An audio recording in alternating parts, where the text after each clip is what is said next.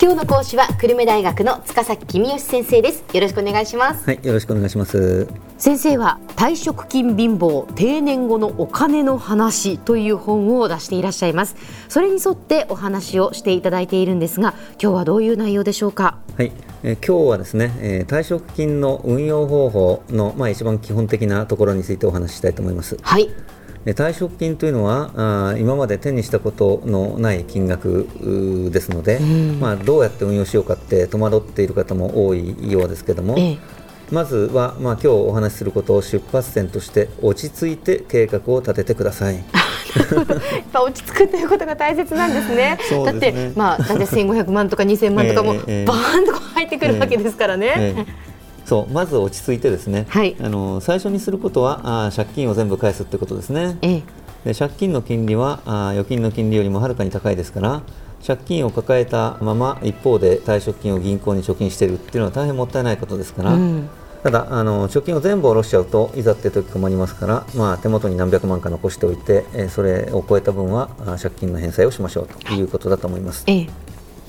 で退職金の次の使い道はですね実は生活費に充てるのがいいと私は思ってます。というのは年金を受け取り始めるのを少しでも我慢して遅くになってから年金を受け取り始めると毎月もらえる年金の金額がその分だけ増えていきますから、ええ、それが一番、うん、賢い退職金の使い方なのかなというふうに思ってます。なるほどまあ、年金というのは基本的に65歳から支給されるわけですけども、うん、60歳と70歳の間で何歳から受け取り始めるか自分で選ぶことができますので、はいはい、1か月でも遅く受け取り始めるように退職金を使って生活をするということだと思います。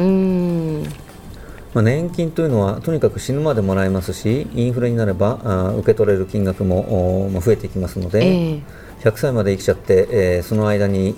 物価が3倍になっちゃったらあいくら貯金持ってても足んなくなっちゃうよねっていうことが心配な方は受け取り開始を遅らせると。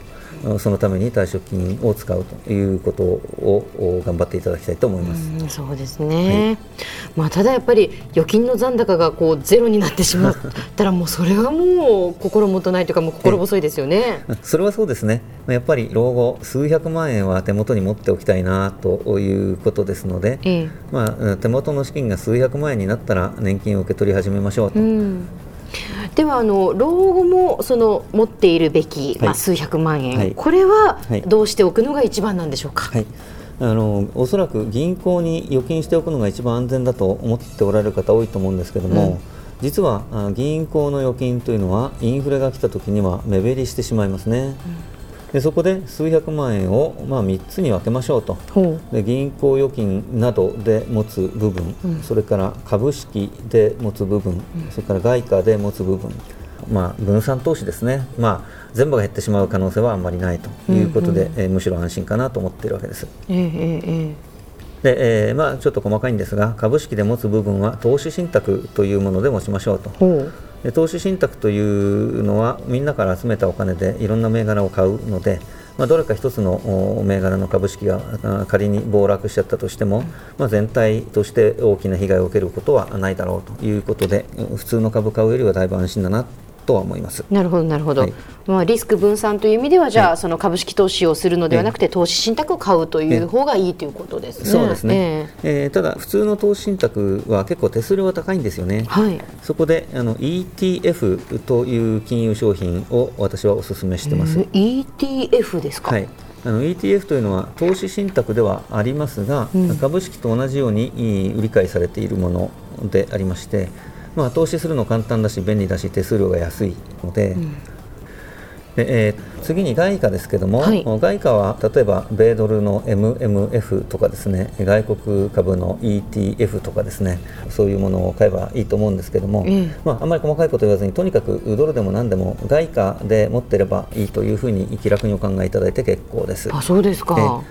これからですね少子高齢化で貿易収支の赤字が膨らんでいく可能性が結構ありますので、うん、ドル高、円安になる可能性が、まあ、長い目で見るとですけどね、えー、えー、結構高いと思います、はい、まあ、この辺りの話は後日改めてゆっくりさせていただきます。はい。でえー、投資信託 ETF とか外貨とかを買うときに、えー、大事なことを一つだけ。それは一度に買わずに時間をかけて少しずつ買いましょうっていうことです。でいっぺんに買ってしまうと後からたまたまあの日が一番高い日だったんだよねっていうことがあり得るので。そうですね、あの少しずつ買っていけば、まあ、高い時も安い時も少し買ったよねっていうことで運がいいとか悪いとかいう要素が減って、まあ、堅実な資金運用ができるのかなと思ってます。なるほどなるほど、はい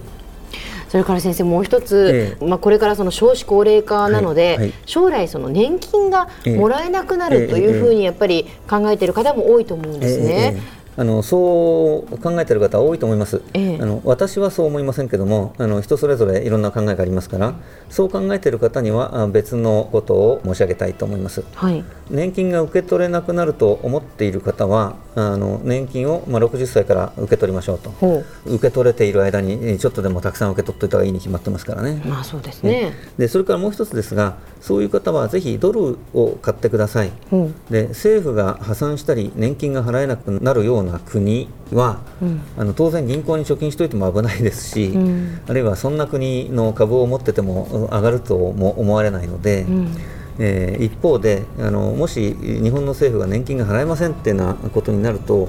外国人が日本に持っている財産を売って、うん。でそれをドルに変えて本国に持ち帰るっていうことになるはずです。えですから、もし本当にそういう事態が来るとお思っておられるのならば、うん。あーぜひドルをたくさん買っておくことをお勧めします。えうん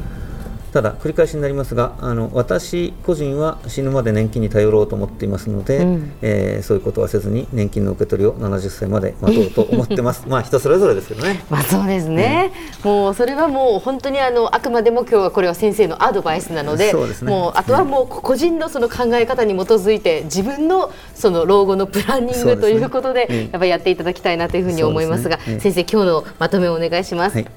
退職金の運用は長生きをしてその間にインフレになっても困らないようにということを最優先に考えましょう、はい。借金を返した後は退職金で生活して年金の受け取り開始をなるべく遅らせましょう、老後の資産は円とドルと株を3分の1ずつに分けて持ちましょう、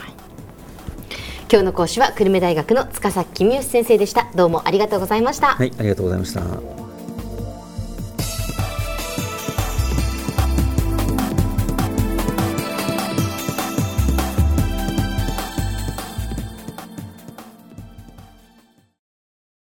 ゾクゾクグイグイメラメラつながる。ゾワゾワ。ハラハラ。メキメキ。つながる。ズキズキ。モワモワ。ホカホカつながる。キリキリ。ざわざわキュンキュン。ガンガン。ワクワク。うずうず。ドキドキ。ルンルン。バクバク。九州人のいろんな気持ちつなげます。九州から輝こう。キラキラつながる。 QTnet